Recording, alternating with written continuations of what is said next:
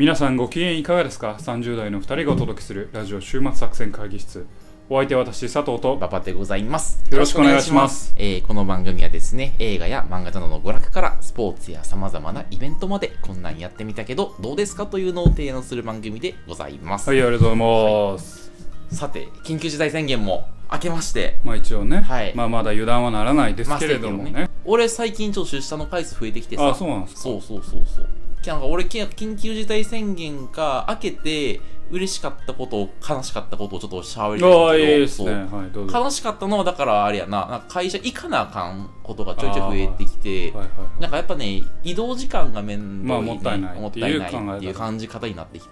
で最近あと嬉しかったのはあのサウナが復活したのよ。あ、はいはい。そう。で俺サウナ好きやから、うんなんかものすごいサウナ良かったって思ってそうなんかある？そういうやつ。いや、俺ね、実は会社行きたい派なんですよ。あそうなの？はい。うん。あの、まあ、まあ、週5っていうのは確かにちょっと前から嫌やったけど、うんうんうん。ちょっとリズムを変えたくて、はいはいはいはい。家の中だけじゃどうしても集中がうん。できへんし、あー。やっぱ切り替える電車に乗るっていうこともなんか自分の中のスイッチをこう入れるっていうんうんうんううん。のにつながってたから、うん。ちょっと会社はちょっと行きたいなって気分があるんですよね。そうか。うんえあれなんや。家の家だとあんま集中できへんねや。うん家やとねなんか犬も犬頃もいるし、ね、ああ犬いるもんな確かにな。うんうんうるさいしあなかなかね隣うち公園があるんですけど、うんうんうん。やっぱ子供たちが遊んでる声とかどうしても入ってくるからはいはいはいやっぱ集中したいなっていうここ集中したいなっていう時にこうやっぱねやるとあのまあ多少集中力そがれる部分もあるし、はいはいはい。ああなるほどね。え逆になんていうの？緊急事態宣言明けた明けてようやくこれができるわみたいな。なんか今までそのしばらく我慢してたけどやれるぜみたいなやつってあんの？いや特にないかな。ないの？うん。あじゃあもうあ今はようやく、まあ、これ収録してる6月6日ですけど、うんうんうん。えー映画館が一応再開されたのであようやく映画見れるわあと思って。それはええ話やな。そう。うんうんうんえ映画見に行こうと思って。いやいや見に行ってないけどあこれから？実際3月半ばで映画館が閉じているから、うん。3月半ばおそらく 6, か6月までやってなかったであろう作品がうんうんまだやってるわけですよ、ああ前言ったやつとかはあっていうのあのサイコパス。サイコパス。うん。ううん。んとかもまだやってる、はいはいあれ本当は2週間で終わるはずやったけど、うんうんうんえーっとまあ緊急事態宣言の煽りを受けて中止になったから、うんうんま今もまだ見れるあまあねそういうのもあるのあなでるほどね。ぜひ映画館は行きたいかなと思ってますけどね、俺昨日久しぶりに彼女だった。いやあの焼肉を食うたのよ。あ焼肉そう焼肉屋で焼肉食うのあはー食べたい食べたい。しばらくぶりでいやよかった。なんかうまいな。一人であいや一人じゃない。あの後輩と会社の後輩と。そうそうそう。とか。だサウナとや焼肉やな俺は。ああそういうこと。開けてよかったなとあ思うそうーまあね。あ焼き鳥食いたいな。いや今言うてて串カツと焼き鳥めっちゃ食いたい。めっちゃ食いたい。はいはいはい。うん。まあまあそうなかなかね、はい。できなかった。うん。まあもうねあのニューノーマルという言葉も踏まれましたけどうん新しい時代で生きていかなきゃいけなくなるまあそうねわけですから確かに。ねまあこう今までと同じ日常はないわけで。うんうん。それねどうしていこうかね。ごめんふわっとふわっとしてる。ふわっとしてるけど。ふわっとしてる。ふわっとするけど。はい。う ん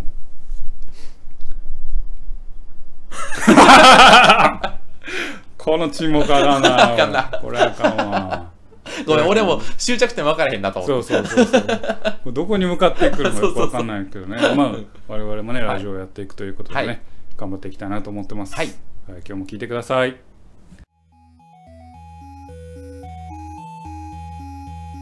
今日も会議を始めたいと思いますが、はい。今日のテーマは何でしょうか？はい今日のテーマはおすすめのロボットアニメというところでやっていきたいなと思います。はいロボットアニメですか、はい。まあ今回扱うのは、えーガンダムとか、うん。エヴァンゲリオンとか、はい。マクロスとか、はい。まあ、まあ超一線級というか、まあそうね。うん。超有名なところから少し外れたそうそうそうそうところ。うん、もうそれはもうみんな知ってはるやろからね、ううんんをちょっとそれぞれそう。これええんちゃうかっていうのを、馬場と佐藤それぞれが一押しのやつ一を押しのやつを紹介するという感じでいまあね、そう、はい、今回実はねもう裏側の話をしますとですね、まあ、えー、馬場からこういうネタでやってみへんかって企画が上がった時に、うん。まあ、いくつか浮かんだんですけど、おうおう案外こう我々が知ってるロボットアニメって、んそこそこやっぱ有名まあまあなんですよ。まあ、そうやな。確かにな。うん。ニッチなロボットアニメって、うん。ほぼ矛盾してんじゃないかなっていう、まあ、そうやな、確かに。うん。うん。結局、うん。ロボットアニメで生き残ってるやつってある程度流しられたはいはいはいはい。うんでうんうん。しかないんじゃないのっていう。そのむ大いなる矛矛盾を抱えつつ、つつ。私は今日に至る というわけでね、はいじゃあ、トップバッターはまはいずじゃあ、馬場ちゃんから言い出しっぺのね馬場ちゃんからやってみようで僕はですね、今日、あの、ちょっとまあ有名なんですよ。有名なんですけど、えーご紹介をさせていただきたいのが、えーコードギアス、反乱のルルーシュというやつを紹介していきたいなと思っています。はい、ルーシュですね。まあ、有名ですよね。うんだけど私見たことないんですよ、実は。あ、ほんまに？あの、TBS 系列、MBS 系列でね、ああそうのガンダム、シードの後ぐらいにやってあたのかな、そうそう、ガンダムの後釜なのよ。うんあの、番組構成的には。そうそうそうそう。でも今日はそれを紹介した福。山潤さんが主役かな。あ、そうそうそうそうそう。我を例えろみたいな感じの声なのよ。そう。はいはいはいはい。でまあ、まあ有名ですけど、はいうんあれやってたのガンダムってことは2006年とか？シードの後やったら6年とかあ、そのぐらいいかな。あ、でもそのぐらいのでは年代。もうざっとそう15年前のそうね、多分そのぐらい。うん。あのね、えっとね、後から出てくんだけど、あ、デスノートのちょっと後ぐらい。なのよ。そう。結構デスノートの影響を受けた作品では。あそうなんそうそそうそうそうそう。へえまあじゃあおはい、願いします。で行きましょうかと、はい。で俺ずっとあの、まあ、前も言ったけどロボットアニメとか子供が見るもんだと思ってたんやけど、うん。あの俺コードギアスをこのコロナの中で見てて、うん。もう夢中になってしまってあ夢中になったそう。もう仕事やねんけどちょっとコードギアス見ようかみたいなあそうなんや。なぐらいまでもうなんかね深夜まで見てたしあそうなんや。もう止まらない、うん。もうやめるタイミングがわからんと思うぐらいハマったはいはいはい。ですとであと最後がねこれ泣けるんですよあの、ゼロレクイエムってやつやねんけどね、うん何回見ても、今日もさ、その、この収録の前に、YouTube です。最後のシーンだけ見て、ちょっとうるっとする。テンション上げてから そうそうそうテンション上げてから、喋るからみたいな。こんなおっさんやんで、そのさっき言ったけど、ガンダムとデスノートと、あとまあ、ライアーゲームを足して割ったような感じ。ガンダムとデスノートとライアーゲーうんムを足して、足してあったような。で、あと、デスノート色がやっぱ一番強い。うんなんか主人公がね、八神ライトっぽい感じなんですよ。はいはいはい自分の理想の世界を作りたいあ、そうそうそうそうそう。じゃあちょっとまず一旦それあで、世界観としてはやな、えっと、神聖ブリタニア帝国っていう、まあ、うん世界の3分の1を支配する国があるのよ。はいはいまあ、多分ね、えっと、アメリカをモデルにしてるア。メリカをモデルにしてるで、アメリカが、なんかいろん、まあ、なんか結構周辺の国を侵略しててやな。なんかまあ、次々と周辺の国を、えーし植民地にしていってるような、はそんな感じの世界観です。で、次にですね、日本もこの神聖ブリタニア帝国の植民地にされてしまいまして、本はあるんや。日本はあるんですけど、し植民地にされてしまいまして、あ、はい。アメリカはないけど日本は？はある、ある、ある。日本は、えー植民地にされまして、えーえーと日本に、えーとエリア11っていうですね、うん。えー名前になってしまいますと。では、神聖ブリタニア帝国ののエリア11植民地10個目見た目。うん。で、に日本人はだから、日本人っていう名前じゃななくなって、えっ、と、イレブンっていう名前になる、ねはいはいはいだから、あのこの日本人がじゃなくて、このイレブンがみたいな感じの表現になる。イレブンはだから、差別用語やな、ほとんど。なるほどなじゃあ11が7人いたらセブンイレブンなわけ じゃあ、ややこしいこと言うな。セブンイレブンあ セブンイレブンだね、うん確かに、このセブン。そんな話は、ね。じゃあその世界にはセブンイレブンはない セブンイレブンは出てこないね。あない出てこないね。で、まあ、そのなんだよ、ブリタニアの本国から、まあ、いろんな人が来てってやな。はいはいで、そこで、まあ、あの、ブリタニア人は日本で裕福な生活をしてて、で、日本人は、まあ、あの、すごい虐げ、虐げられてるというか、はいはいあの差別された生活を送ってるみたいな、まあ、そんな世界観です。で、そんな中で主人公であるルルーシュさんは、まだ学生ではあるんですが、なんとかしてそのブリタニア帝国への反逆をしたいとうんうん考えている、まあそういうす、あの、まあ、高校生やな。で、そんな中でな、ひょんなの、ひょんなことから、あ出た。ひょんなことからひょんなことから。ひょんなことからははいはいはい。ルルーシュはやな、うん。帝国軍の機密情報に触れてしまうわけ。わーお。で、その機密情報のために、まあ、軍人にやはり殺されそうになるわけやな。はいはいはい。お前知ってはいけないことを知った。はいはい。で、殺されそうになった時に、どこからともなく声が聞こえてくると。はいはい。力が欲しいかって。そう。で、力欲しいと思った時に、ルルーシュは、その、その結果、超能力を手にする。あどんな超能力なえっ、と、まあ、自分の目を見た相手に、何でも命令をく下せる力。あそうなんや。えっ、と、絶対遵守の力と彼は言うんだが、めっちゃ欲しい。そう。らその相手の目を見た状態で死ねって言えば相手は絶対死ぬ。ザ・スルソーソーとかそのロボットをよこせって言えばはいわかりましたって言ってそのロボットをくれたりするみたいな、うん。だから、だからまあ、なんか、ヤライトがデスノートを入手したように、うん。その、あの、ルルルーシュはその絶対遵守の力を、あの、あ手に入れたわけねそうそうそう。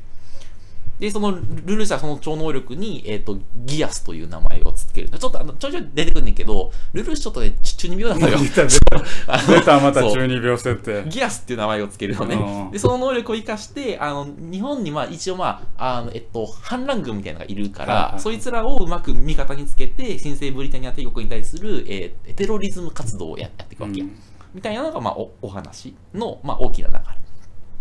で、大きな、ね、大事なのが、ルルーシュは戦争するわけじゃなくて、えっと、テロリズム活動をするのね。はいはい。だからそのなんていうの？表面上ルルーシュはあの学生をやってるんだけど、えー夜になると仮面をかぶってあの自らをゼロっていうふうにな、うん。名乗るのね。もうもうちょっともうそこも中二病。中二病っぽいやろちょっと。もうゼロ使いたがるよね。そう。うん、中二はゼロ使いたがる でそのゼロとしてあテロ活動を送っていくみたいな。ゼロがテロ活動ってもそう。うややこいな。ゼロかテロかはやはっきり言えよ言うてな。語呂はええけど。まあみたいな感じの。だからまあなんかあれなんだよ。その正体をバレてはいけないのよ、はいはい。あの自分がゼゼロはルルーシュであるという正体をバレてはいけないという中で、まあなんかあテロ活動していくみたいな、うんで、だからあんまりなんていうの、で、結構なんか、まあ、テロ活動の中で、その周辺ののブリタニア人を、まあちょっと殺したりもするわけよね。だからちょっとだからその、ダークヒーロー的なうん感じになるっていう。だからその正体がバレてはいけないダークヒーローみたいな意味で、デスノートと、まあ、結構近い作品になっておると。はい。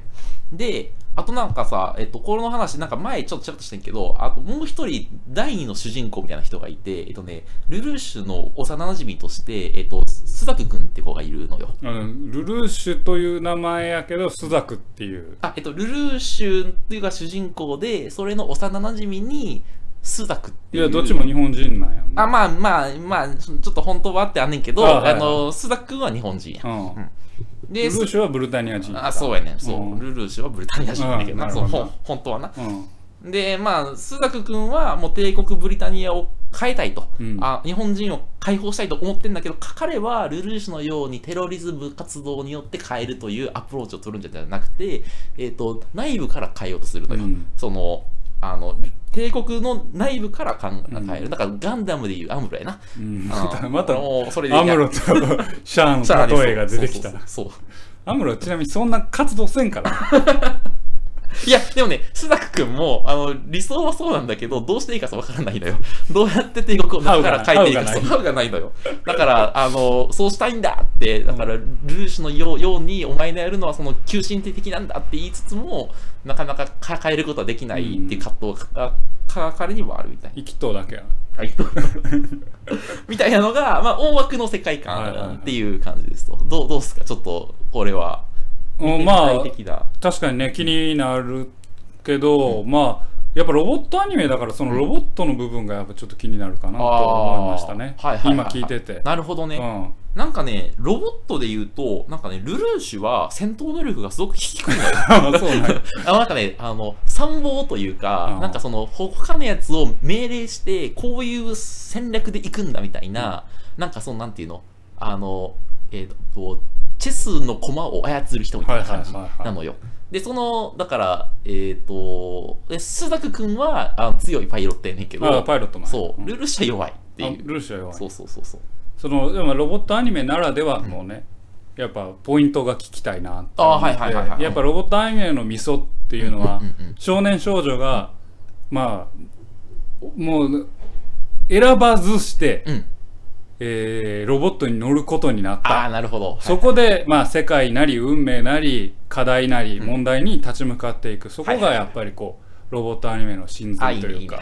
ポイントだと思うんですけどそれはどうですか？という。えっとね、ガンダムは、えガガンダムはそうやん。うんえっと、コードギアスは違って、えっと、なんか、もう、コミットして乗るのよ。あの、この世界を変えたいと。うん。で、変えるための手手段として乗るだけ。はいはいはい。うん。だから、えで、その、ルルーシュ君も、まあ、乗っても乗らなくてもどっちでもいいんだけど、乗っても乗らなくてもどっちでもいいよ。別に乗ることに対して、なんかその、例えば、え、エヴァンゲリオンのパイロットなんだ、俺は、ねみたいな、うん。そういうのは全くなくてそう、こういう世界を変えたいんだって思ってて、その手段としてロボットに乗るあ、そうそうそう。ルルーシュ何歳やったっルーシュね、17ぐらいかな。け17、あー。結構いってるね。結構いってる。あ、確かにまあ、ガンダムとかと歴代のパイロットから、少年少女パイロットからするとちょっといってるよ、あ、言ってる。言ってる。頭もいってるけど 年齢もいっと。あ そっか。まあ、高校生でロボット乗るってそうか。うょっと言ってるか。大体1415から乗り始めて17は割とも言ってる。うもういってるなあ言ってる。プロ目指すんやったらちょっと遅いから始めるの遅いかなみたいな あ、そういうルールがある。あ、そうか。あそう知らんかった全然知らんかったそうそうそうそう。みたいな感じ。そう。早く12から乗るからね12から乗るの。早熟やね。早熟な子もいる中あ12から乗るの？ちょっと遅めやな遅めか。17デビューはちょっと遅いか。17デビューちょちょい遅めまだ間に合うけどなあ間に合うんや。まだギリ間に合う。ギリ間に合う。アイドルみたいな。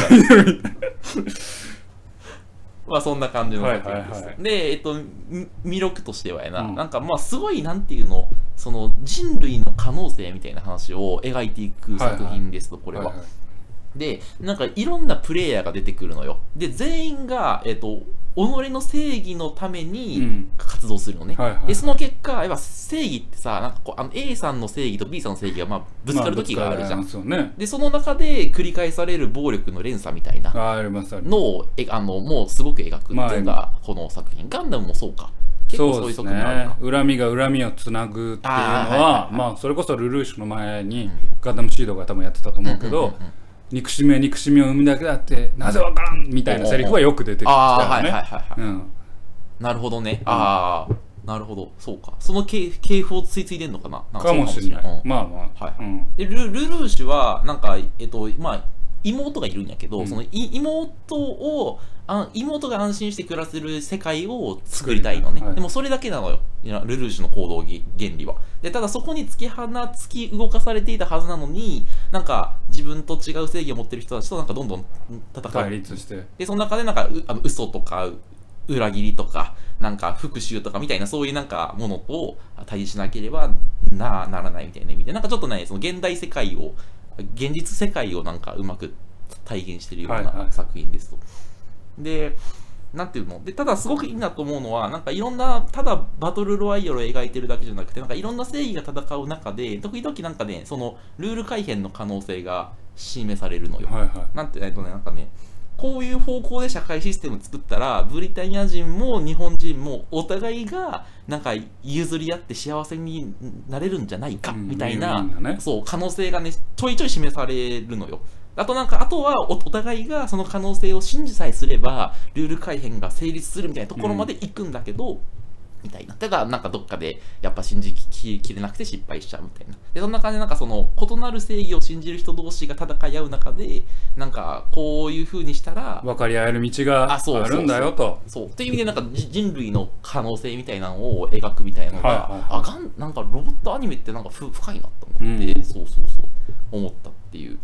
そう。それがね、コードギアスはええ話ですね。はいはいはいもうちょっと喋ってもいい？あどうぞどうぞ全然いいっすあとね、なんかね、物語の展開がマジで読めない。うんなんか、あの、一般的なアニメってなんかさ、こう、あるやん、大体。まあねうん大体あるわなそうそうそう。で、なんかね、それがなくて、なんかね、それこそ、まあさっき言ったけど、いろんな思惑を持つプレイヤーが工作するから、なんていうの、あの、まあ、ルルルルーシュはさ、なんか、テロ行為によって、なんか、あの、反乱の、反乱の意思を持つ日本人をどんどん集結ささせたいのね。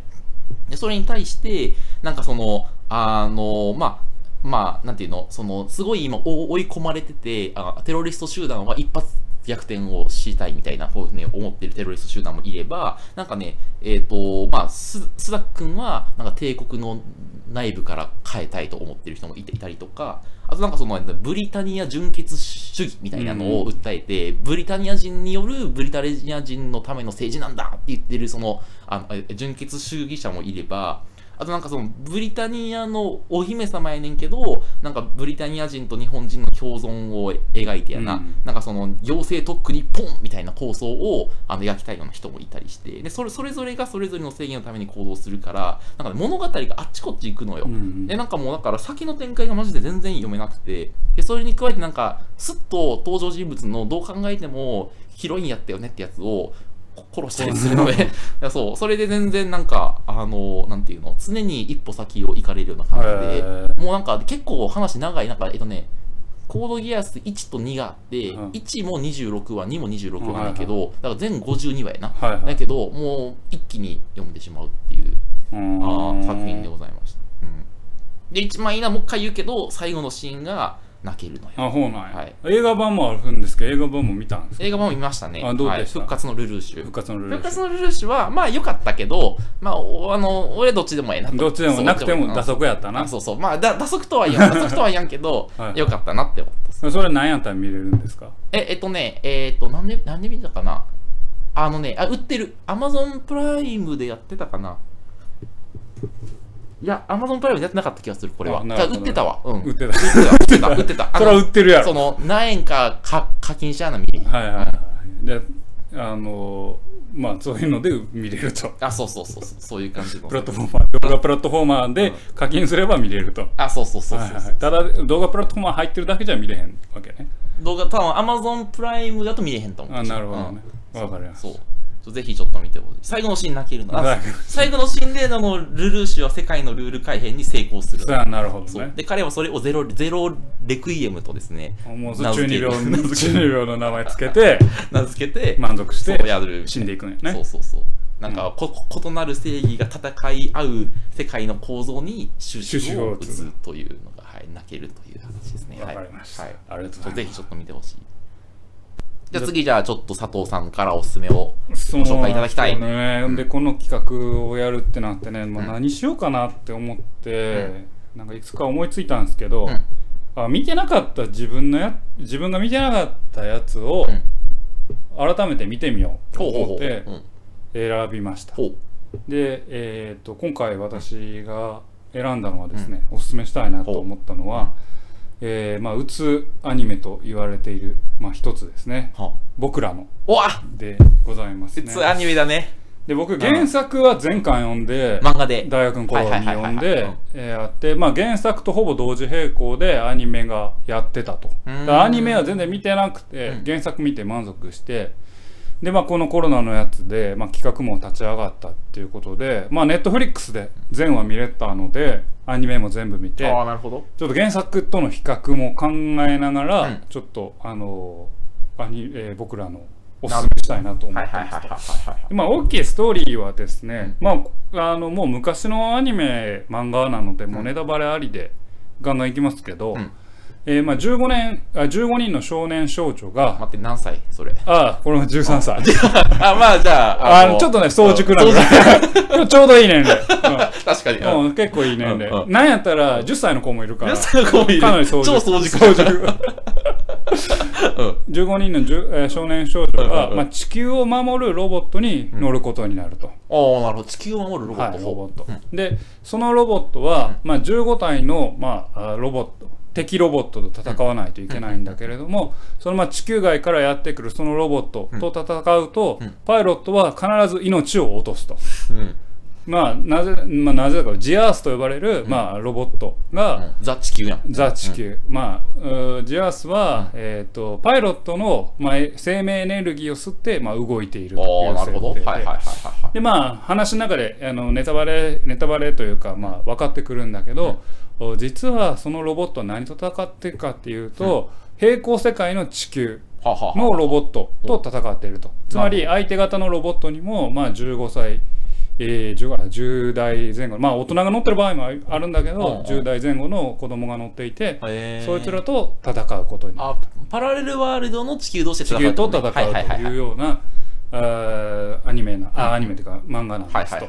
でまあ死を運命づけられた子供たちが、えーそのわずか10歳13歳にして、えー地球を守らないといけないとで地球を守って死んでいくと。その運命との戦いをドラマにしたのが、まあ、まさに漫画と漫画なんですけど。あロボットに乗って死ぬかロボットに乗らず全滅するかどっ全ちかっ滅するか、てことねそう主人公たちが負けると、まあ、地球は消滅しちゃうと、はいはいはいはいはいはいはでいう、まあ、大きいまあ物語があってですね。いなるほど。まああの細かい内容はちょっとやっぱネタバレになる部分もありますけど、まあもう15人全員死にます。あ死ぬの？死にます。あらでもこれねすごくいいなと思って、うん。これ振り返った時にこれ何と比較できるかなっていうのを私考えたら、これ「スタンド・バイ・ミー」っていう、まあ、有名映画ありますよね。だなと思って。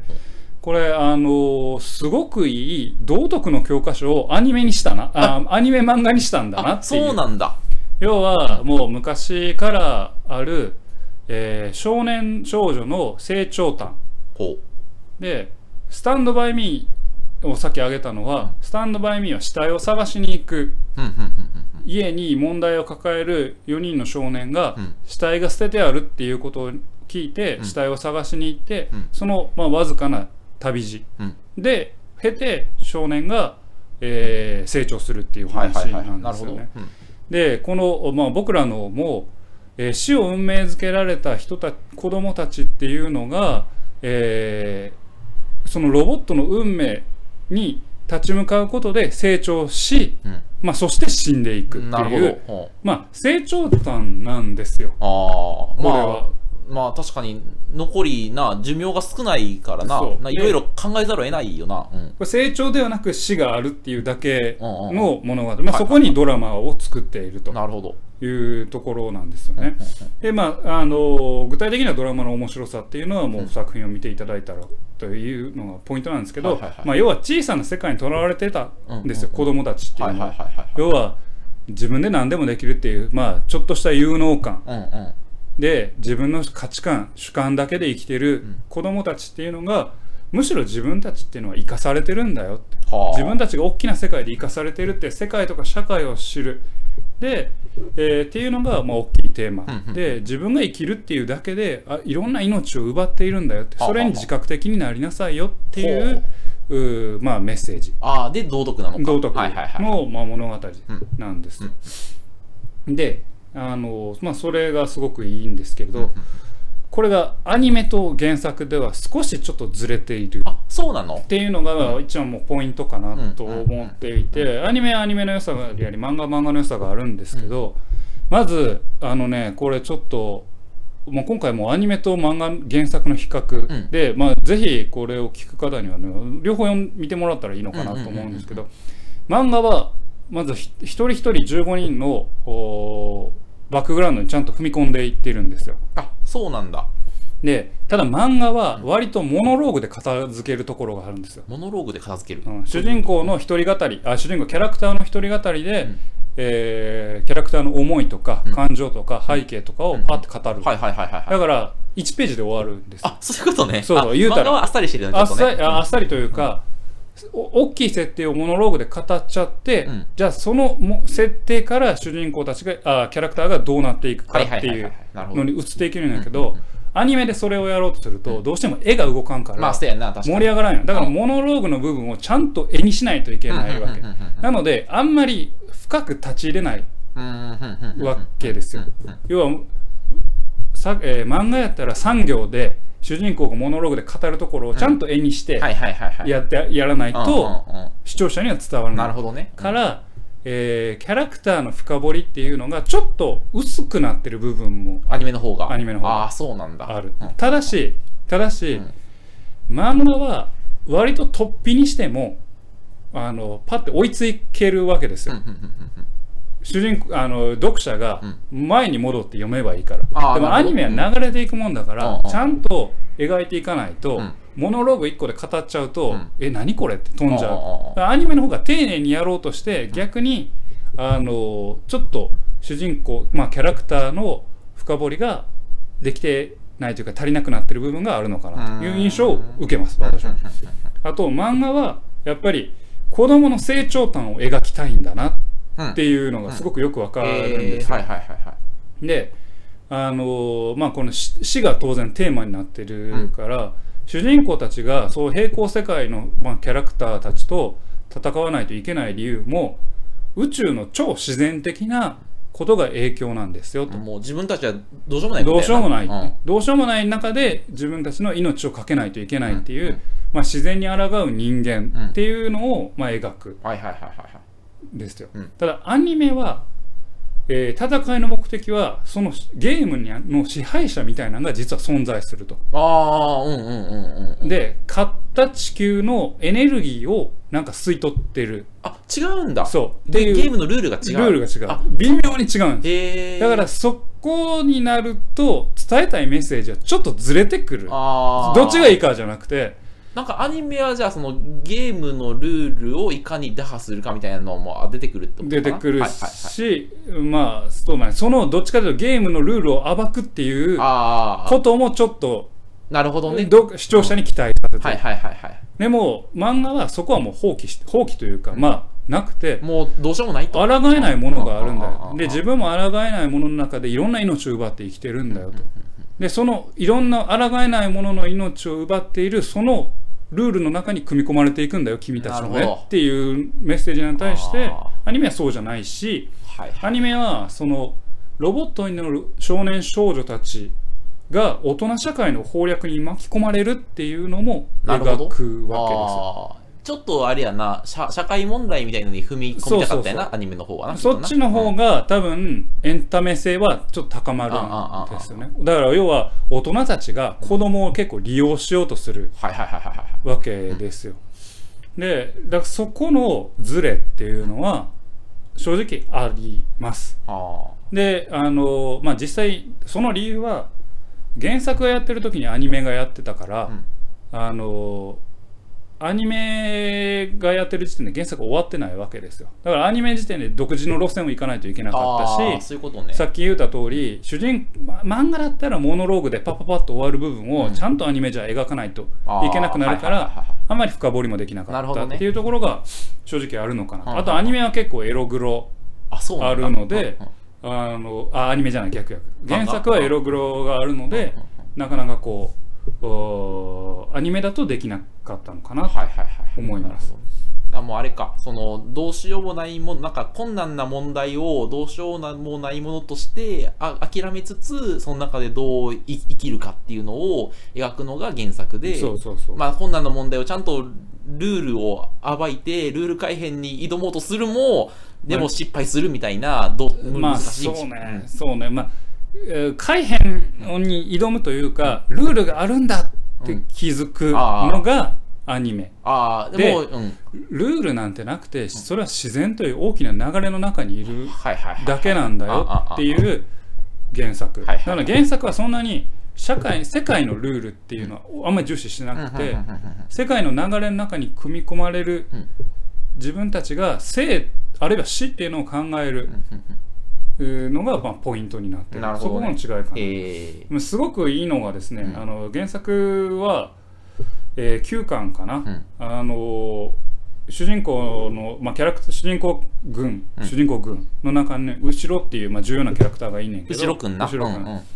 そのお父さんが言うセリフほが、まあ、中学校ぐらいの年代っていうのは非常に大事なううん。あの年代なんだよと、うんうんうん。まあ、特に日本みたいな先進国では、今日生きるっていうことはあんま考えなくていいと、うんうんうん思考する時間がある。うんうんで大人になると子供を養うとか、うん。社会の中で生きていくために仕事っていうものがあるから思考する時間もなかなかない。うんうんでも13歳14歳の子供っていうのは思考する時間がある。これ大きいポイントだよと。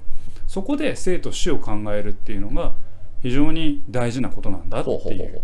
これ多分これがもうほんまに原作が語りたいメッセージでおーなるほど。それをやってるのがまさにジアースのパイロットの少年少女たちなんですよ。まあ強制的に考え考えないといけなくなるかうん。らでそれをまあ字で言ってるのが、うん。でそれをちゃんと描こうとしてるのが原作で、もう少しこう大人に振り回される大人社会に振り回されるうん。少年少女寄りになってるのがアニメなのかな、うん。そういう違いがあります。だからどっちが好きかは結構個人に分かれると思いますけど、まあ、僕はやっぱ原作の方がいいかなと思いなるほどますね。ねはいはい。俺読んだことないわ原作。うん。原作の方がね僕はいいかなあいいだけどアニメがああなってしまう理由はまあよくわかるしアニメの方が救いがあるんだ。あるかなかって思う。そっか、うん俺アニメのさなんか最後の結末なんか覚えてないわ。なんかでもなんかアニメはかなちゃんが生き残るんですよね。そうか。そう。ああかなちゃんを守るためにまああの後ろくんが死ぬああなんかなでもな印象としてはみんなななんか悲しそうな顔してるのよ、うん。あの俺の記憶の中にある少年少女。みんななんか悲しそうな顔を見して下向いてなんかねギャグ漫画日和に出てくる少年少女となんかちょっとね かぶってるのよ。100万が見えると一緒にするのはなごめんごめん。あれだけど。なんかイメージがなんかふわっとなんかかぶってるね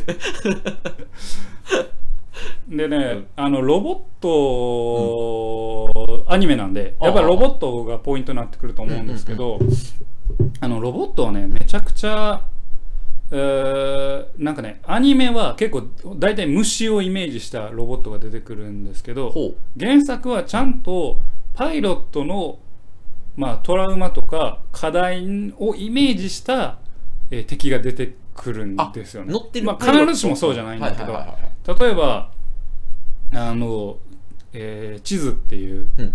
女の子がいんねんけど、うん。まあ、地図って女の子は、うん。えーっと、まあ、先生に、えーっとまあ、付き合ってて、うん。先生の子供を宿してると。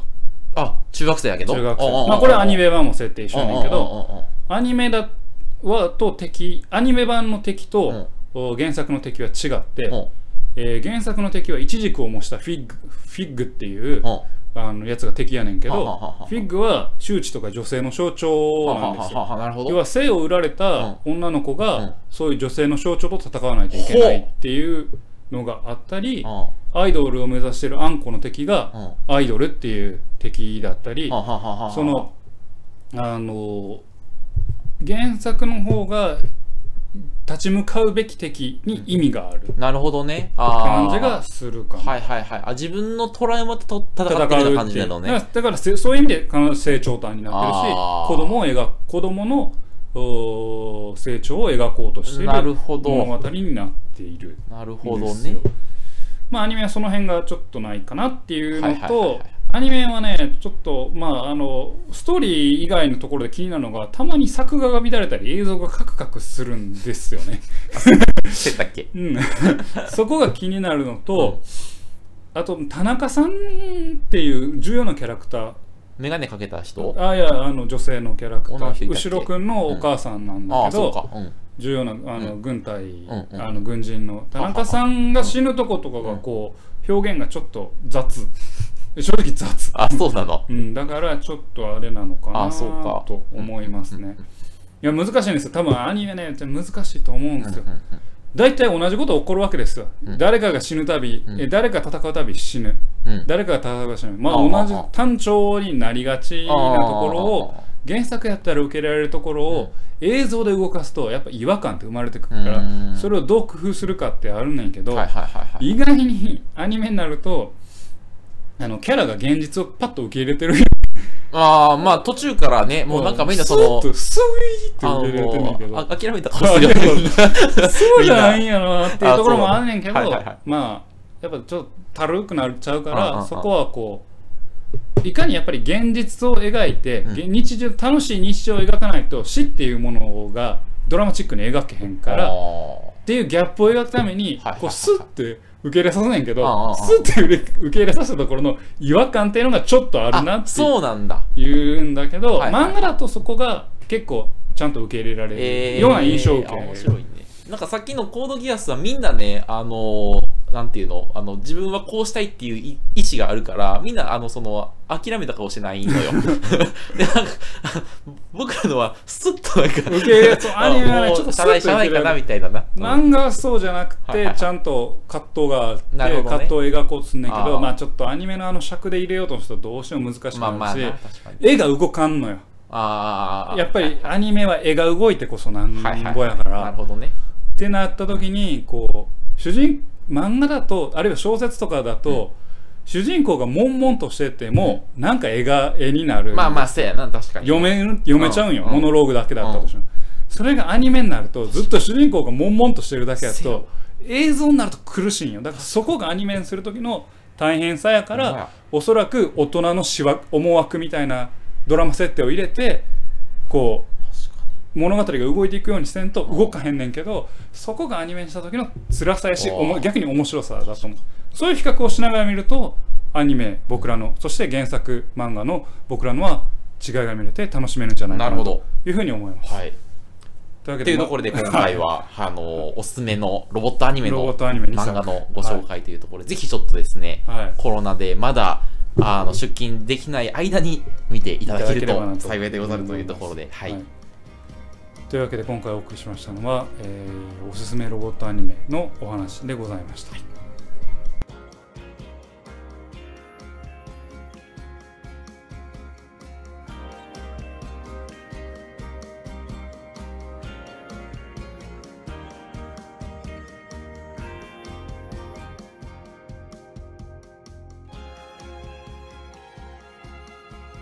終末作戦会議室でお便りをお待ちしておりますお。便りやポッドキャストのメモ欄に記載されたリンクよりアクセスいただき、終末作戦会議室ホームページ、メールフォームよりお願いします。またツイッターもやっています。終末作戦会議室でぜひ検索ください。お便りはツイッターにいただいても結構でございます。はい、というわけでね、今日は、まあ、ロボットアニメの話をしましたけどね。これさっきさ、最後ちょっと思ってんけどさ、はいはいあの、ハンターハンターあるやん。はいはい。あれさ、クラピカのさ、思考プロセスがブワーって書かれてるやつあるやん。あるある。あれアニメにするの大変やな。いや、大変や。うんうん。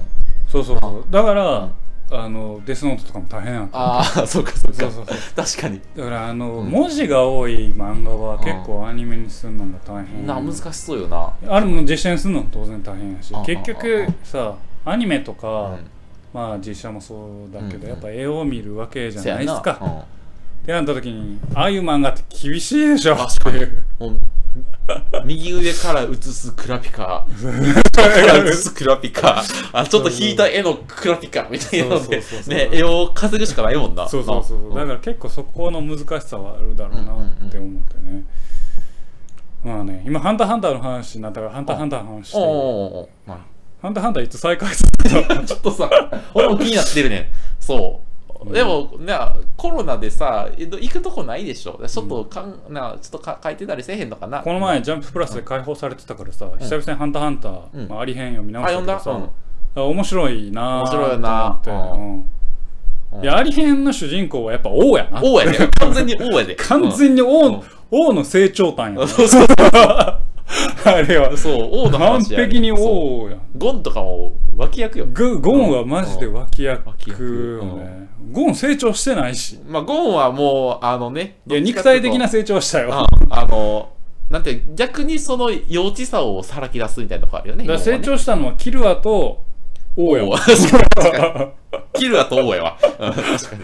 いや、マジで、うんマジでそうやな。確かに。